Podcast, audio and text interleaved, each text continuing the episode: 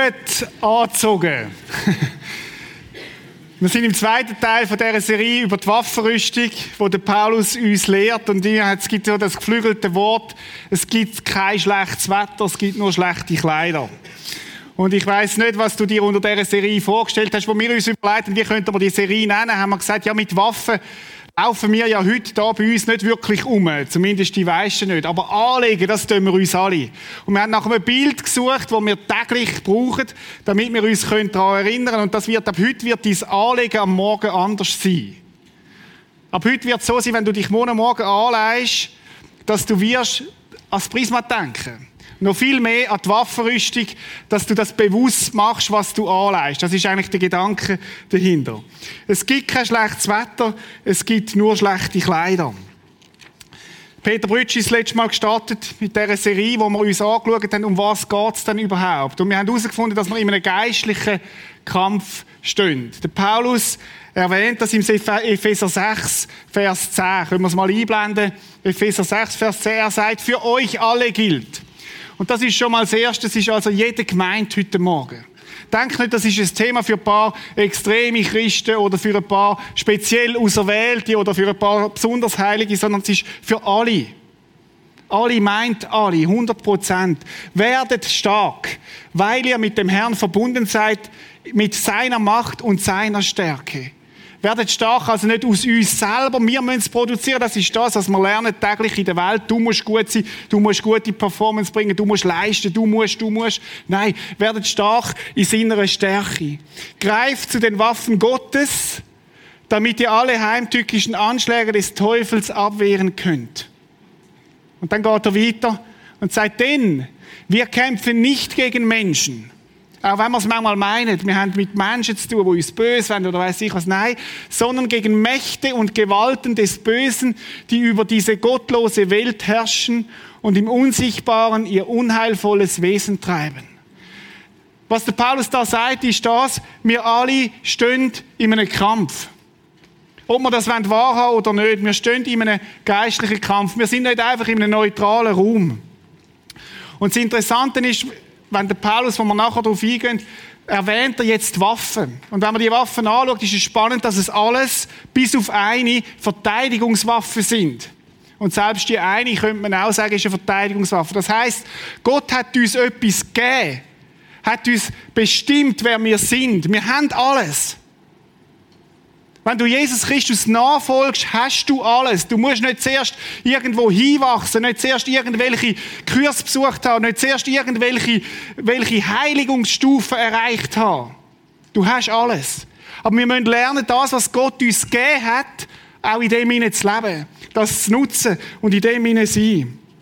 Und der Paulus fordert auf, uns auf, uns bewusst zu sein, dass wir in einem geistlichen Kampf sind, wo uns Sachen geraubt werden Heute Morgen geht es um das erste Waffenteil, um den Gurt der Wahrheit. Um den Gurt der Wahrheit. Und wir wollen entdecken, warum wir den brauchen. Eben das letzte Mal ist der PPB, der Pastor Peter Brütsch, gestartet, gestartet mit dem, ich dachte, Peter sagt so einen neuen, coolen Namen, oder? Nicht DJ irgendetwas, sondern PPB, oder? Das tönt, das tönt noch gut. Ist gestartet mit dem, wer ist der Find? Und ein Text, den er auch gebraucht hat, werden wir heute Morgen zuerst miteinander anschauen. Es ist ja so, dass wenn du heute von Teufel oder von Satan redest, dann wirst du manchmal belächelt. Das hat der Peter hervorragend ausgeführt letzten Sonntag. Aber ich finde es wie schizophren. Wir können die Zeitung jeden Tag aufschlagen. Und wir lesen brutalste Nachrichten von Ungerechtigkeit, von Folter, von Missbrauch, von Krieg, von, von, von, von Vergewaltigungen. Jeden Tag sind wir konfrontiert mit dem und wir sagen, der Teufel gibt es nicht. Es ist alles gut. Wir leben doch in einer heilen Welt. Mich denkt manchmal, es ist wie schizophren. Die Bibel ist an dem Punkt sehr klar. Sie redet sehr, sehr, sehr klar vom Bösen und wir sollten es auch tun, weil Gott darüber redet. Im Johannes 8, 44 wird Satan beschrieben. Der Teufel war schon von Anfang an ein Mörder. Ein Mörder ist einer, der beabsichtigt, Menschen zu töten. Das ist ein Mörder. Das ist nicht ein Totschlag, der zufälligerweise passiert, sondern er hat eine Absicht dahinter. Er wollte mit der Wahrheit nichts zu tun haben. Nichts. Da, da ist nicht ein bisschen Wahrheit drin. Er wollte nichts mit der Wahrheit zu tun haben und war ihr schlimmster Feind. Sein ganzes Wesen ist Lüge. Er ist der Lügner schlechthin, ja, der Vater jeder Lüge. Und da dabei, das zu wissen, ist wichtig. Weil wir alle in der Gefahr stehen, immer wieder Lügen aufzusetzen. Und wenn Satan will Christen und Menschen, die Jesus nachfolgen, schwächen, dann hat er ein Ziel, uns letztlich zu töten. Tod ist von ihm, er will, er will Leben kaputt machen. Und wir müssen das kennen, wir müssen das wissen. Sein Ziel ist zu zerstören. Sein Ziel ist kaputt zu machen. Wo macht sich Lüge breit? Wir können die grossen Sachen anschauen. Ich habe gesagt, wir können Zeitung aufstehen du wirst ständig Sachen finden, wo du musst sagen, hey, einmal, wir sind alles aufgeklärte Menschen, leben, im, äh, leben in dieser Zeit. Wieso geht es denn eigentlich nicht besser? Aber wir können es abnehmen, unsere Familien, unsere Beziehungen, und wir merken, auch wir sind immer wieder mal, die ganzen Themen sind umkämpft. Und es kann sein, bis in kleine Flüsterstimmen, wo man hört, nimm da, was du willst. Ist doch nicht so wichtig, was Gott denkt. Verlade dich auf dich selber, verlade dich nicht auf Gott. Schau doch mal, wie es dir geht. Was hat es dir gebracht, dass du mit Gott unterwegs bist? Was? Du gehst, gehst in den Gottesdienst? Du, wo du letzte Woche so gelebt hast? Was du willst predigen, wo du letzte Woche das und das, da oder nicht da hast? Kennen Sie das? Und die Frage heute Morgen ist, wie wappnen wir uns gegen das? Wie können wir die Lügen entlarven? Wie können wir diesen Lügen begegnen? Und ich habe gedacht, bevor wir auf, auf, auf die Waffen kommen, wo Gott uns gibt, müssen wir mal uns überlegen und Gedanken machen, was ist denn eigentlich die Autorität in unserem Leben, wo wir uns darauf verlassen? Was ist eigentlich der Kompass, die Richtschnur oder auch schlicht und einfach unsere Wahrheit, wo wir unser Leben darauf bauen? Was ist die Autorität in deinem Leben? Was ist die Wahrheit in deinem Leben? Schaut, ich habe drei Sachen gefunden, die ich glaube, wo wo so, so wie Lügen sind auch. Viele Menschen verlöhnen sich immer wieder, und ich stehe gerade auch in dieser Gefahr, möchte mich da gar nicht rausnehmen, auf unseren Verstand. Mein Verstand. Das ist eigentlich das, was weit verbreitet ist, auch heutzutage, und hat oft die höchste Autorität in unserem System. Menschliche Autorität basierend auf moderner Erkenntnis. Man argumentiert, dass man heute sind wir ja so weit gekommen als Menschheit, Forschung und alles, was wir haben. Wir haben so viel Wissen. Und das hat die höchste Autorität oft in unserem Leben. Die eigene Vernunft auch. Und das macht das Wissen zum Maßstab von allem. Wissen, es gibt nur ein Problem an dem Punkt. Das Wissen von heute ist der Irrtum von morgen. Das Wissen von heute ist der Irrtum von morgen. Mir begegnet das ganz banal im, im Alltag. Unser Sohn Cecilio hat letztens hat der Bänder gerissen im Unihockey. Kann passieren, wenn man zu viel rennt oder zu schnell ist oder weiß ich was. Früher hat man das operiert. Ich bin ja kein Arzt, aber früher war es klar, dass man operiert werden Heute, nach moderner Erkenntnis, tut man das nicht mehr operieren. Sondern man sagt, das wächst von allein wieder zu, man muss einfach schonen. Wissen von gestern gilt heute nicht mehr. Oder in der Kindererziehung was du vor 100 Jahren als der Maßstab, als die Erkenntnis gegolten hat in der Kindererziehung, ist heute absolut verpönt. Früher hat man, ich sage nicht, dass das gut war, was man früher gemacht hat, aber früher ist das der Maßstab. Und ich bin sicher, in 50 Jahren gilt das, was man heute in der Kindererziehung als das anschauen, gilt in 50 Jahren nicht mehr. Auch in der Theologie gibt es so moderne Erkenntnisse. Oder zum Beispiel hat man herausgefunden, dass die Speisung von den 5000 hat ein schlauer Mann herausgefunden, hat gesagt, das Wunder von dem, dass Gott das Brot vermehrt hat, ist das Wunder, dass die miteinander teilt haben. Da geht es gar nicht um Brotvermehrung, sondern das Wunder ist, dass die parat sind, ihre Znünis mit dem Nachbar zu teilen.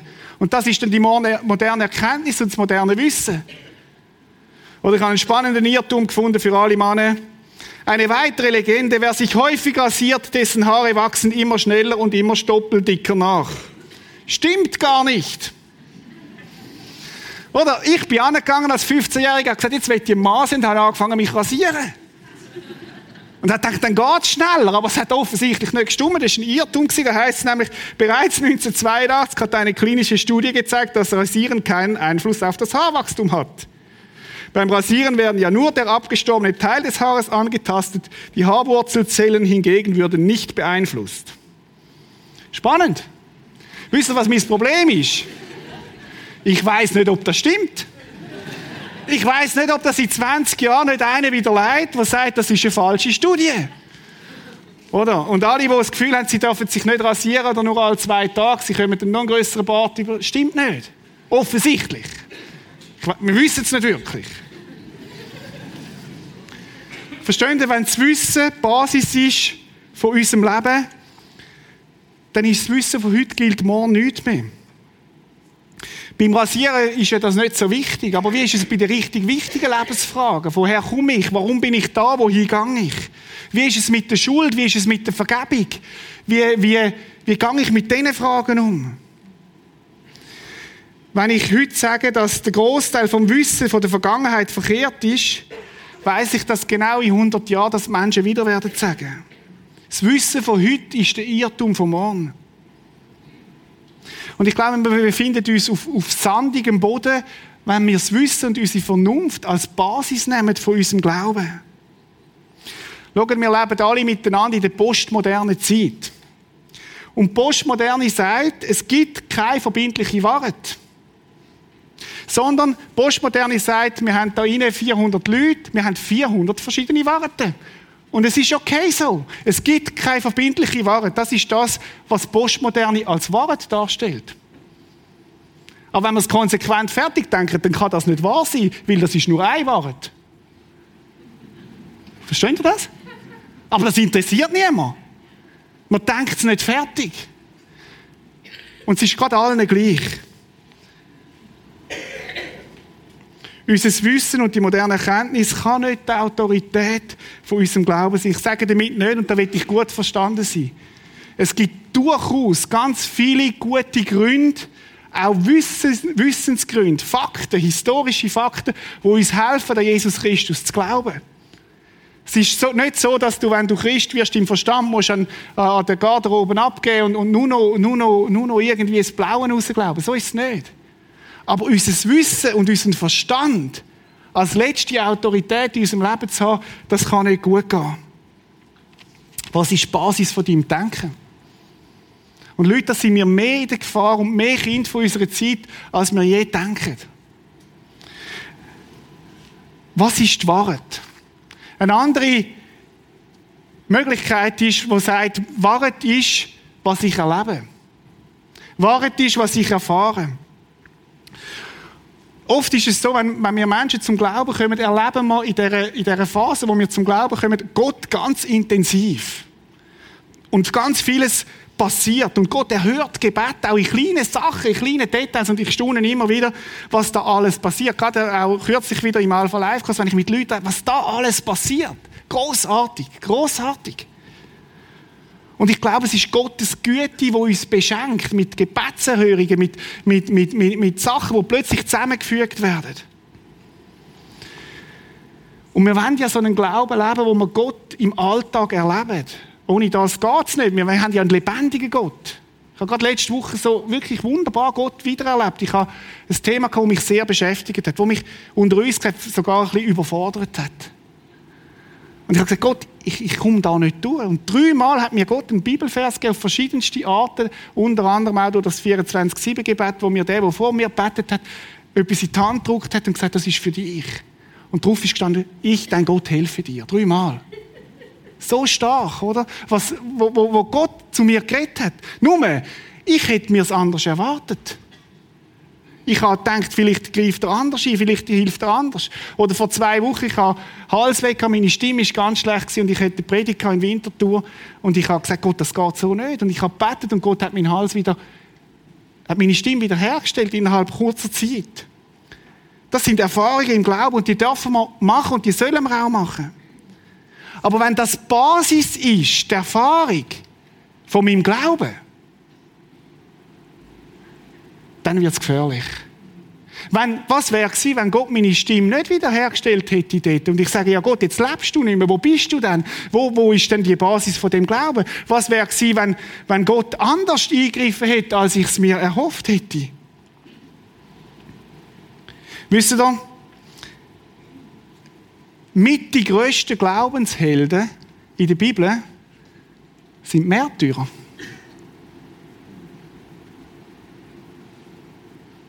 Mit die grössten Glaubenshelden in der Bibel sind Märtyrer. Das heißt, die haben auf ihrem Weg mit Jesus, sind die gefoltert worden. Glauben die, dass die gebetet haben, dass Jesus eingreift und sie erlöst von dem? Ganz sicher haben die gebetet. Ganz sicher haben die gehofft, dass, dass etwas passiert. Johannes der Täufer, wo, wo, wo, wo durcheinander kam und hat gesagt, ist es wirklich der Jesus? Ist es wirklich der Messias? Und Jesus hat gesagt, erzählt ihm, was ich tue. Aber der ist nachher umgebracht worden. Was wäre gewesen, wenn die Basis von Johannes dem Täufer sein Glaube gewesen wäre, dass immer alles aufgegangen wäre? Er hätte längstens aufgegeben. Offensichtlich hat er eine andere Basis gehabt. Offensichtlich hat auch ein Petrus und andere, Stephanus, offensichtlich haben sie andere Basis gehabt, als nur ganz unmittelbare Erleben.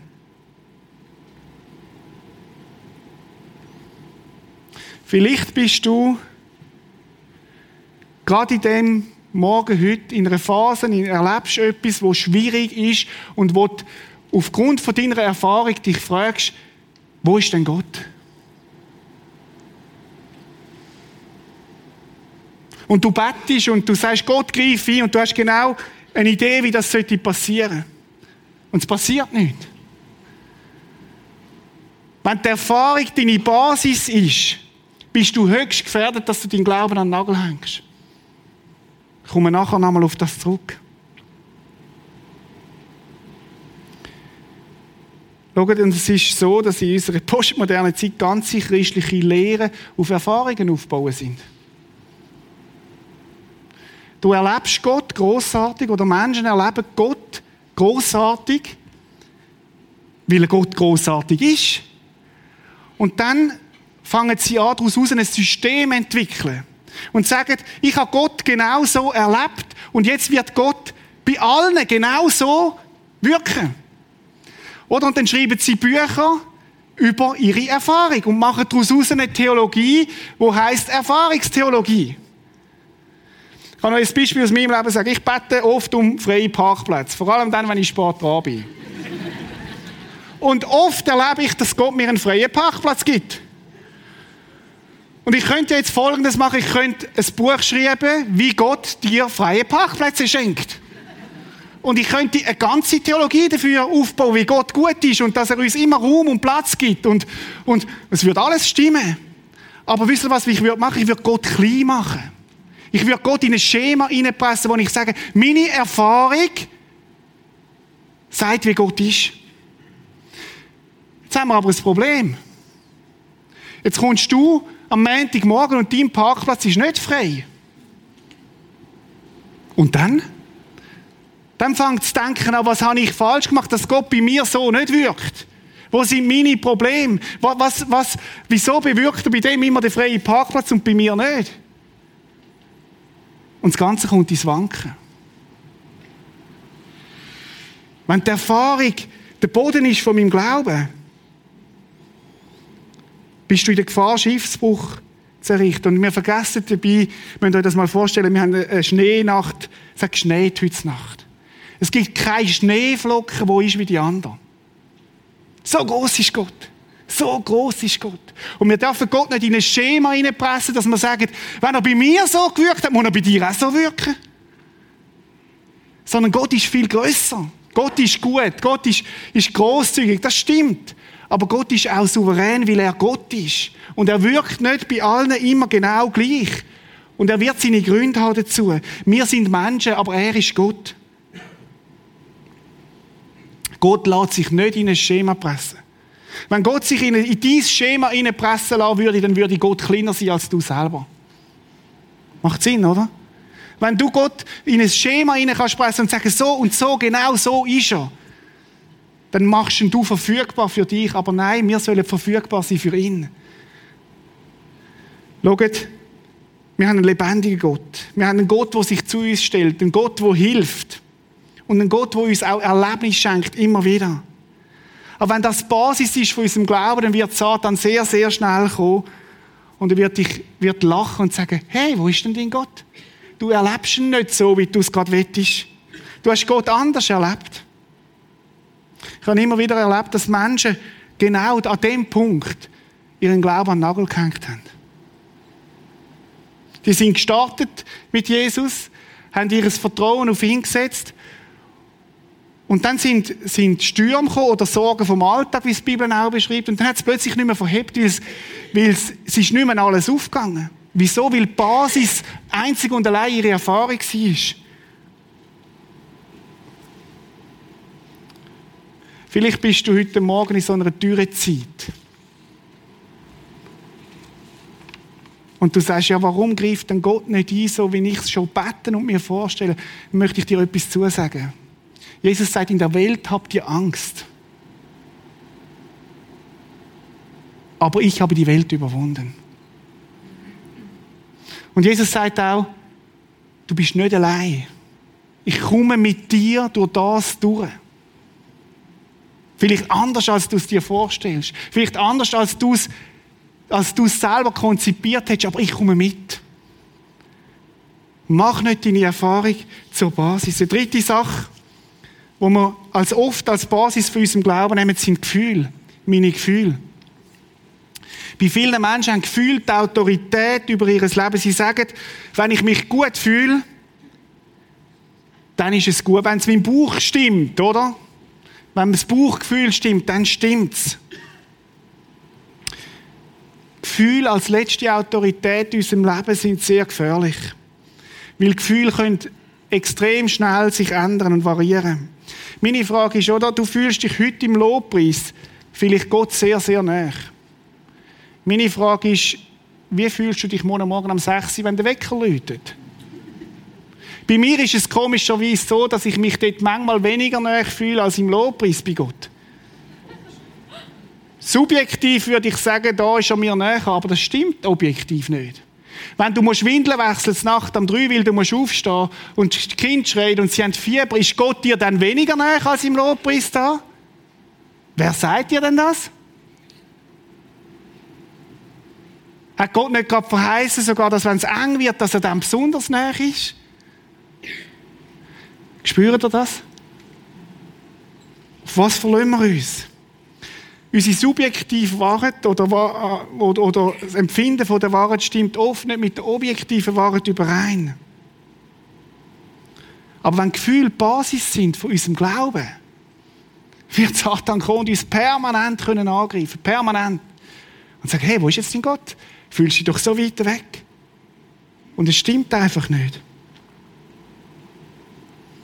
Schaut, unseren Verstand, weder unseren Verstand, unsere Erfahrung noch unsere Gefühle taugen als Basis für unserem Glauben.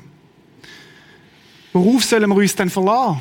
Was, was ist denn die Basis, wo wir darauf setzen können? Und jetzt müssen wir mal schauen, der Paulus, wo wir jetzt drauf kommen, wo der die Waffenrüstung aufgeschrieben hat, müssen wir mal geschwind miteinander andenken, in welcher Situation das der ist. Der Paulus ist gefangen. Verstandesmäßig macht das überhaupt keinen Sinn. Weil er ist der Mann, der Gottes Botschaft nach Europa bringt. Er ist der Mann, der alles aufgegeben hat und gesagt hat, und ich diene nur einem Gott, Jesus Christus, und ich gange dem hinein rein. Verstandesmäßig absoluter Unsinn, dass Gott ihn ins Gefängnis steckt. Einverstanden? Keiner von uns wird das machen. Wir haben ein neues Produkt, eine Strategie, wir bringen es auf Amerika. Und das Erste, was wir tun, ist, wir setzen den CEO von Amerika ins Gefängnis. Das Produkt wird super lanciert werden. Keiner wird das machen. Keiner. Verstandesmäßig absoluter Unsinn. Erfahrungstheologie. Was? Du machst dich auf und folgst Gott hinein und kommst ins Gefängnis? Der Gott kannst ja rauchen. Der erfährst ja nicht einmal. Der hilft dir ja nicht einmal. Paulus, kehr um. Das bringt's doch nicht. Und wir wissen auch nicht, wie die Gefühlslage war von Paulus. Ich kann mir vorstellen, dass die nicht einfach nur happy war, möglicherweise. Möglicherweise hat es gekämpft in ihm. So wie es vielleicht bei dir auch wird kämpfen. In dieser Situation schreibt der Paulus einen Text, wo 2000 Jahre später eine Relevanz hat. Und jetzt können wir mal den Bogen spannen, wo er vermutlich nie geschrieben hätte, wenn er nicht in so einer Situation gewesen wäre. Wo Gott eine größere Absicht hat, weil Gott größer ist als das, was er ist. Und er sagt folgendes, So steht nun fest und gürtet an euren Lenden mit Wahrheit. Das ist die erste Waffe. Das ist das erste Teil, wo der Paulus sagt, das müsst ihr anlegen, Freunde. Das ist entscheidend, dass ihr in dem geistlichen Kampf könnt bestehen Das erste Waffenteil ist ein Gurt. Ein Gurt. Und wenn wir bei den Römern geschaut haben, was die für Gürtel haben, wir haben da so ein nachgebautes römisches Kleid, dann ist der Gurt genau so ein Lendengurt gewesen, ein Schutz für die Weichteile und andere Teile und so. Und hat, hat, hat einen Gurt gehabt, wo das Kleid aufgebunden hat. Das ist die Aufgabe Das Kleid hat nämlich auch dient als Decke. Die sind damals schon clever gewesen. Zur Nacht hat ein römischer Soldat geschlafen, hat das braucht als Decke. Und am Morgen, wenn er aufgestanden ist, hat er das Unterkleid können aufbinden. So muss man sich das vorstellen. Und indem er das aufgebunden hat, ist er überhaupt kampffähig geworden. Solange er nämlich das Kleid unten hatte, ist er ständig gestolpert und ist nicht vorwärts gekommen mit dem Kleid. Aber er hat es aufgebunden, fest angezogen. Und erst das hat ihn fähig gemacht, überhaupt zu kämpfen. Und der Paulus, der die Soldaten neben sich hat und ständig studiert hat und Illustration gehabt hat, durch das, dass er im Gefängnis war, wohlverstanden, sagt, hey, das erste von eurer Waffenrüstung ist der Gurt von der Wahrheit. Ich habe in der Vorbereitung lange überlegt, was meint der Paulus damit? Und es gibt verschiedenste Auslegungen, was das alles könnte gemeint sein. Zu dem Schluss, wo ich gekommen bin, ist, dass der Gurt von der Wahrheit meint, das gesamte Wort Gottes als Wahrheit. Es meint nicht so sehr deine eigene Wahrheit, dass du musst wahr werden, weil es ist ja etwas, was von außen dazukommt. Wort Gottes als Wahrheit. Und der Paulus meint damit das ganze Evangelium die Wahrheit an und für sich, das Evangelium als Ganzes. Es geht also nicht in erster Linie, dass wir etwas produzieren müssen und dass wir es besonders gut und besonders wahr machen müssen. Das ist auch wichtig, dass wir wahr sind, ist keine Frage. Gibt es andere Bibelstellen auch, wo das sagt, aber beim Gut von der Wahrheit meint es, dass wir das Wort Gottes als ganze Wahrheit nehmen. Wenn ich einen Gurt hole aus dem Kasten, ich tue mal meinen ab, oder? Oh, nein, das geht nicht. Ich habe da mein Ding. So, jetzt. Ich tue den mal ab. Ich hole den, heute ist ein gut, fast nur ein Accessoire, weil Knöpfe sind gut gebunden, oder? Früher hat man es gebraucht, dass die Hosen nicht runterfallen. Und man hat den Gurt von außen geholt und hat ihn angelegt. Und das ist das Bild auch, das Paulus da meint. Also nicht etwas, das ich aus mir selber produziere, sondern das ich von außen dazu hole. Wenn wir mal schauen, was Jesus sagt. Schon mal den nächsten Vers bringen. Zu den Juden, die nun an ihn glaubten, sagte Jesus Folgendes. Wenn ihr an meinen Worten festhaltet, da haben wir wieder den Begriff festheben, festbinden. Und das tut, was ich euch gesagt habe, dann gehört ihr wirklich zu mir. Kannst weitergehen? Ihr werdet die Wahrheit erkennen und die Wahrheit wird euch befreien. Die, die die Bibel gut kennen, wissen, dass Jesus selber sagt, ich bin die Wahrheit. Und Jesus hat sich an sein Wort gebunden. Und genauso wie er sich an sein Wort gebunden hat, wenn wir die ganze Wahrheit anlegen. Wahrheit anlegen. Gemeint ist, dass ich die ganze Lehre von Jesus Christus anlege. Das ganze Evangelium. Und Leute, das können wir nur, wenn wir sein Wort auch kennen. Wenn wir immer mehr lernen, sein Wort zu verstehen, was da drin steht. Und darum ist es so wichtig, essentiell wichtig, dass wir Gottes Wort immer mehr und besser kennenlernen. Dann, dann erst wird es auch fähig sein, dass es uns schützen kann. Schauen wir mal das Neue Testament. Ich denke mir, das sind sowieso Gürtel. Briefe von Galaterbrief, Epheserbrief und so weiter sind so wie alles Gürtel von der Wahrheit, wo man könnte nehmen, wo der Paulus selber gebraucht hat, um die Wahrheit zu verteidigen auch. Es ist nämlich spannend, dass im Neuen Testament immer wieder Satan versucht hat, Lügen zu senden.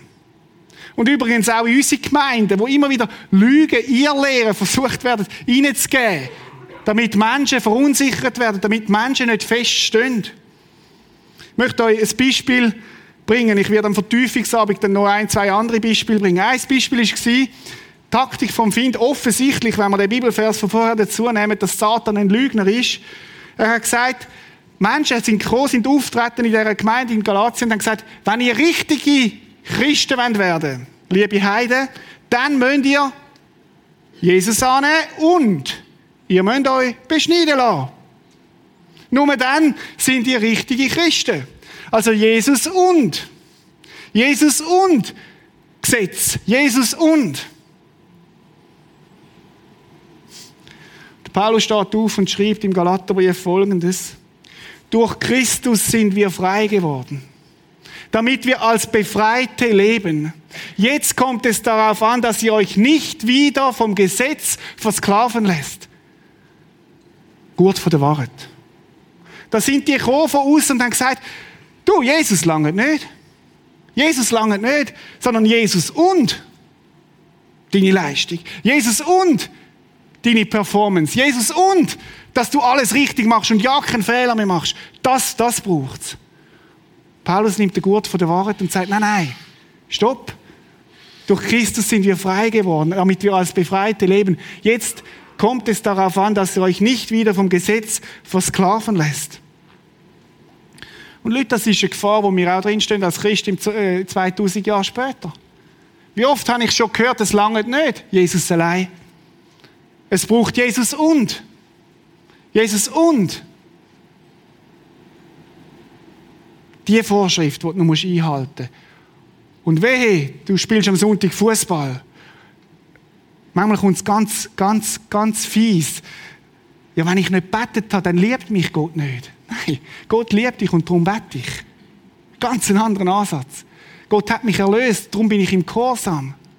Gott ist für mich, darum bin ich für ihn. Gott wäscht mir die Füße, darum kann ich anderen dienen. Er dient mir immer zuerst. Und Motivation ist nicht damit Gott, damit ich Gott gefalle, sondern will ich Gott gefalle.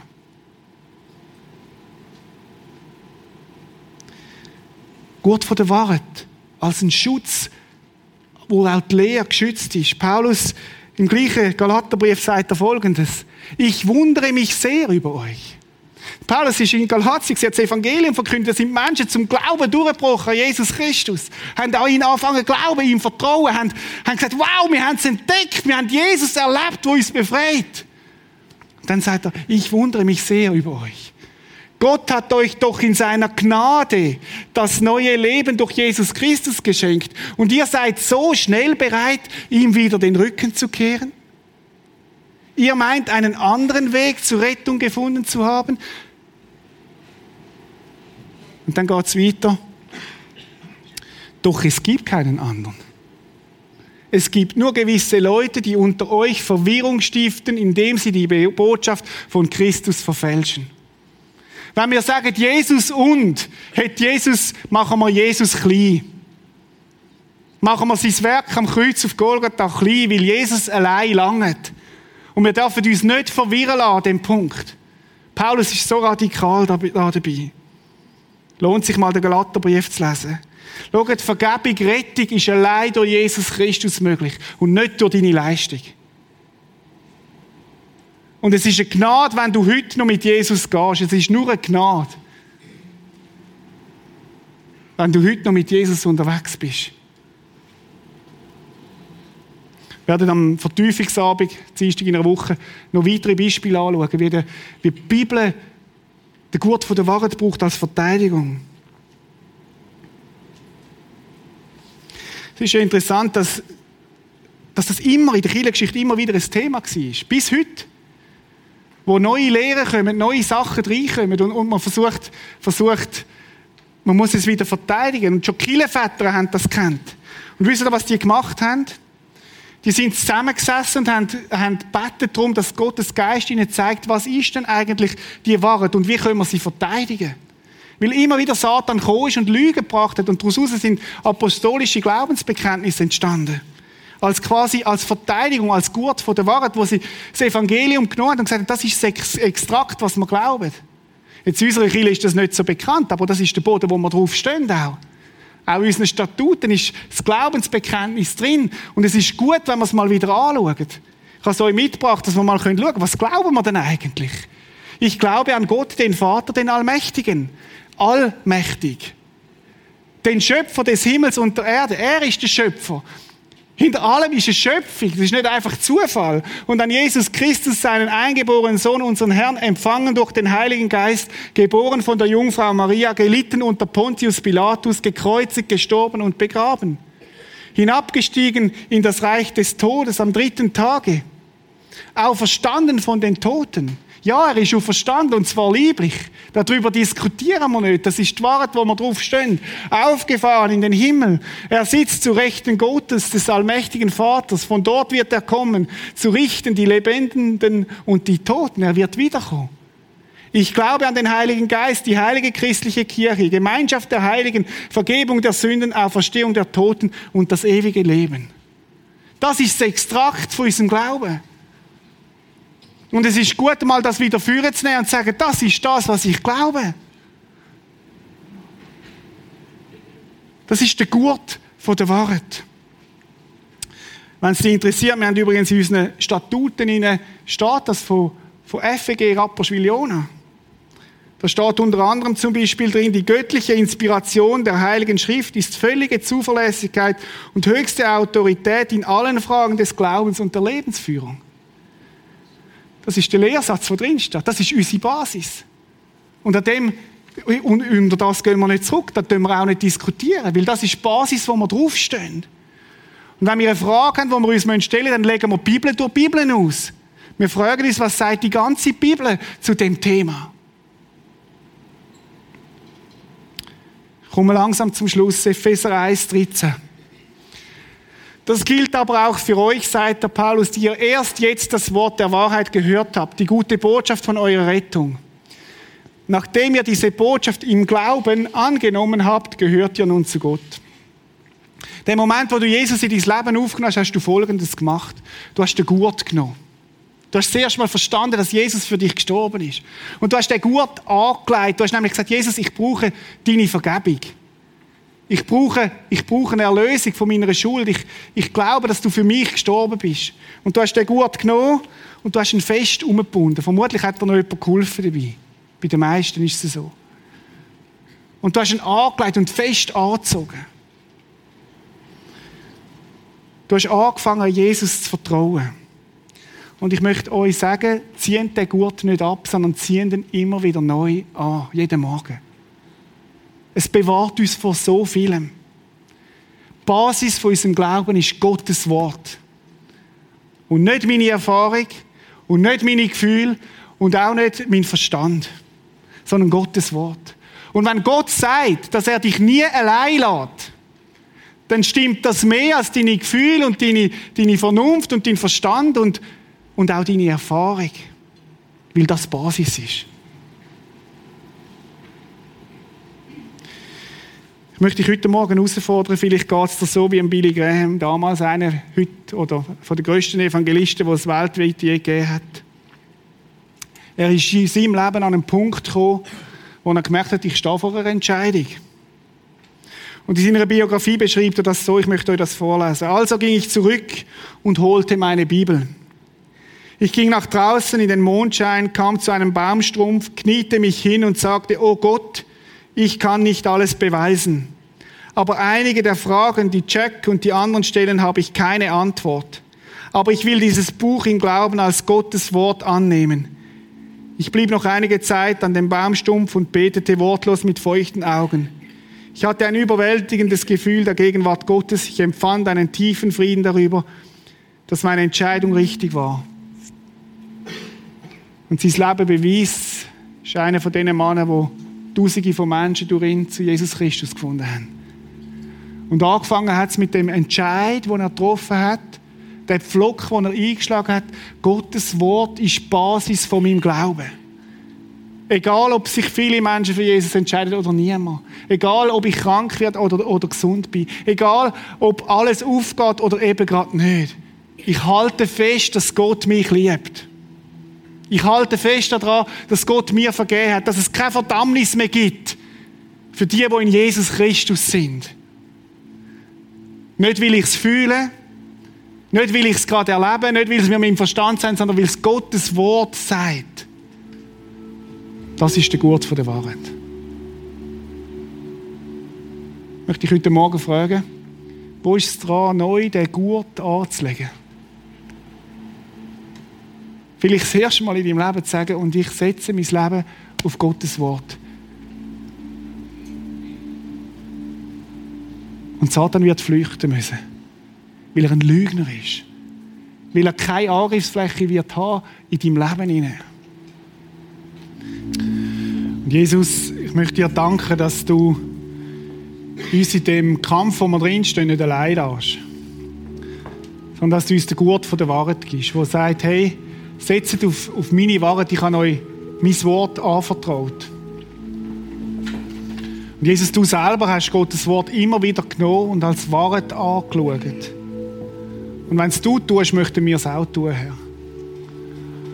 Ich möchte dich bitten, dass, dass heute Morgen wie die Entscheidungen festgemacht werden können, dass wir auf dein Wort setzen. Dass das die Autorität ist, wo unser Leben drunter und drauf steht, Herr. Dass der Gurt das ist, was uns hebt, auch in herausfordernden Zeiten. Und danke, dass das eine mächtige Waffe ist, Jesus. Es ist eine extrem starke Waffe, Herr. Wo wir dürfen brauchen in unserem Alltag, dort, wo, wo uns manchmal vielleicht auch die moderne Wissenschaft in die Quere kommt. Oder wo uns, wo uns unsere Gefühle in die Quere kommen. Oder Erfahrungen, die wir vielleicht nicht gerade unmittelbar machen. Danke, Jesus, dass du uns dein Wort gegeben hast. Wir loben und preisen dich, Herr.